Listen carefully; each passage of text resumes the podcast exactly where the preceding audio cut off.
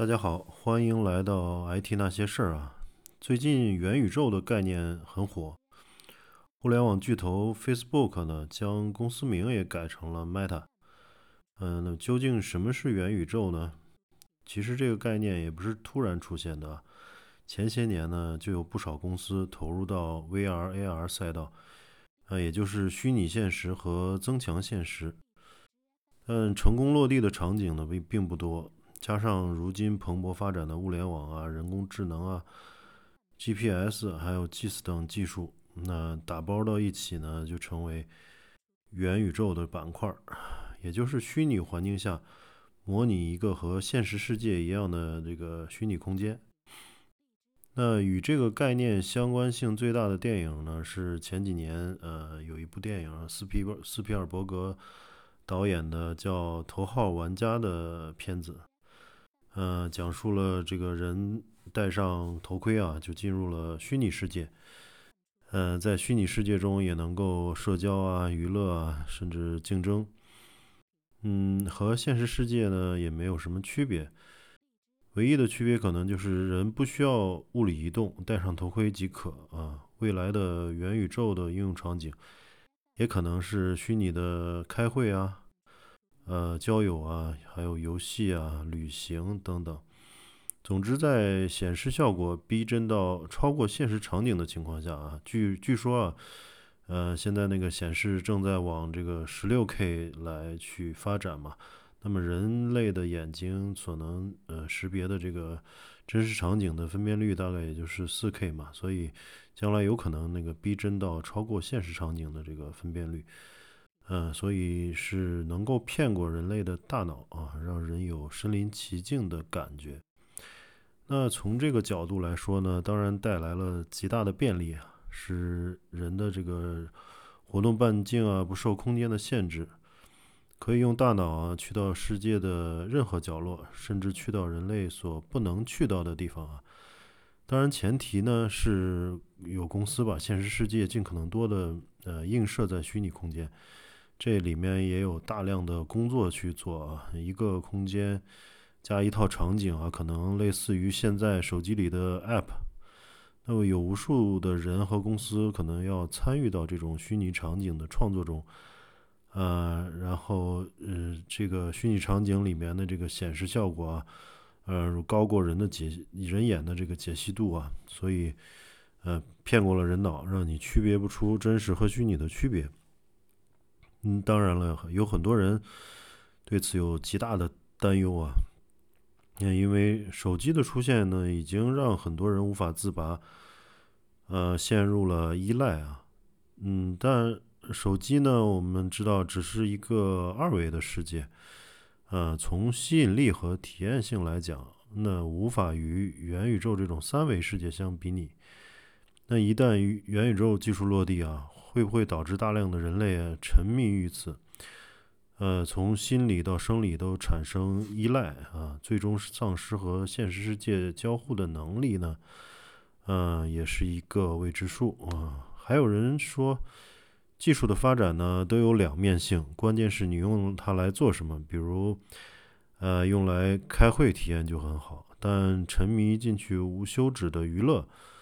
呃，就可能是这个呃一个嗯对人不是特别呃好的一件事情啊，那就应了一件呃应了一本书的名字啊，叫《娱乐致死》。啊，话说现在比如短视频啊，这个抖音、快手啊、TikTok 啊等等这一系列快这个短视频啊，让人刷到这个不能停。嗯，这种。嗯，有多少人会去在这个呃短视频平台上去找那些真正有价值的，或者是对学习类的一些东西去看呢？啊，更多的是一种娱乐吧。所以其实，呃，就是呃，毕竟学习还是这个反人性的嘛，人都是希望去呃能够去放松的。但是这种放松，呃，能不能带来价值呢？嗯，是这一个值得思考的。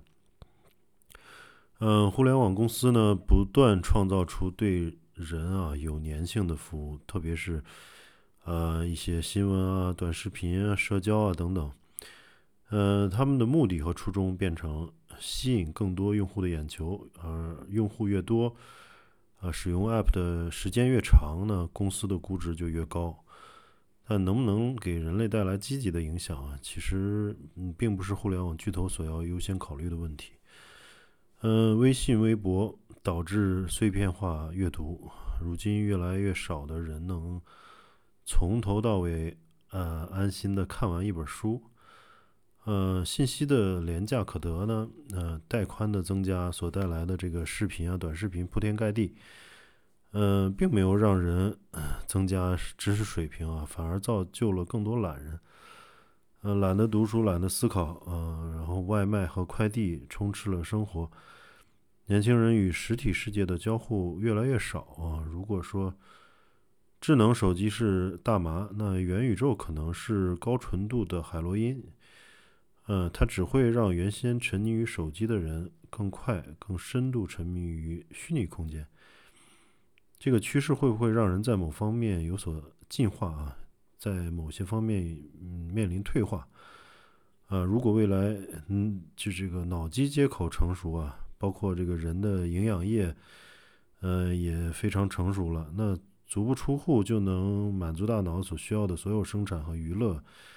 躺在家里，嗯，连上电线，连上一堆这个，呃，营营养液的这个管儿啊。嗯，基本上就能够，呃，生活的很好了，对吧？所以，嗯嗯，这个躺在家里，甚至比与现这个现在这种与现实世界打交道更精彩、更有效率、更节省成本。那人人类会不会变成一个不动地方但浑身连接各种电线和管道的一个怪物呢？或者说，这样的人类是不是高科技的这个小圈子里？或者说特定的这些互联网巨头们，他们希望看到的，毕竟，呃，曾经也有这个书上在说嘛，现在未来发展的这个趋势就是一部分人奴役另外一部分人嘛，呃，所以呢，这个世界就分为两部分了，一部分是少数掌握创造虚拟世界的能力，另一部分呢，大多数人只是在前者创造的世界里。无脑的生活，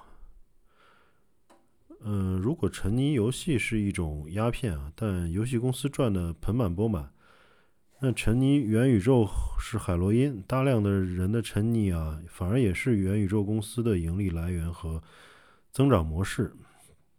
当然，虚拟世界对人类带来的影响，还涉及很多的这个伦理啊、法律啊、社会学没有覆盖的地方，比如说。虚拟世界中五湖四海的人，是不是可以重新建立国家或者组织？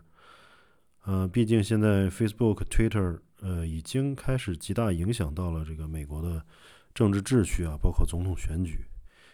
那么，呃，再一个就是无良的开发者，甚至一些开发的公司啊，他们开发的这个虚拟空间，呃，是否可以这个，呃，对现实的人类有非常大的这个害处啊？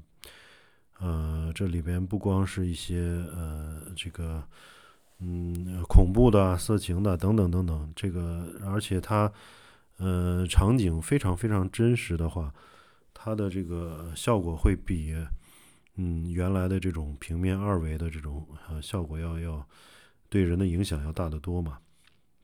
那元宇宙时代肯定还是出现一些这个系统的病毒嘛，它既然是。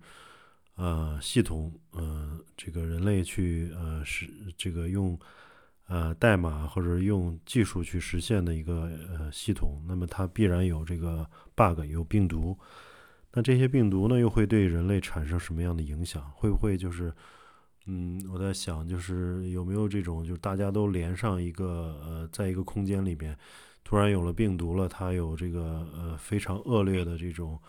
呃呃视频也好，或者是呃恐怖的，对吧？这些暴力的等等一些的东西，呃，能够极大的去影响到所有人的，嗯，这个呃在虚拟空间里面的这个体验，那其实比现在的这种啊微博啊，或者说 Twitter 啊、Facebook 对人类的那个影响要大得多嘛。因为它是这个非常立体、非常直接的一种一种一种感触感受啊。那呃，究竟有什么样的这个嗯呃这个最终有什么样的影响呢？对，就是这个还需要假以时日啊。这个待到真正的元宇宙应用，呃，大规模落地后，才会逐渐明晰。嗯，当然这可能需要一段时间了，嗯，五年、十年，也许。那保持一定的理性和自制力，呃，可能是普通人面对新技术的一个态度啊。我觉得就是，啊，无论是面对这个啊社交网络啊，还有这个视频啊、短视频啊等等，他还是就是尽量。呃，保持自己的思考能力吧。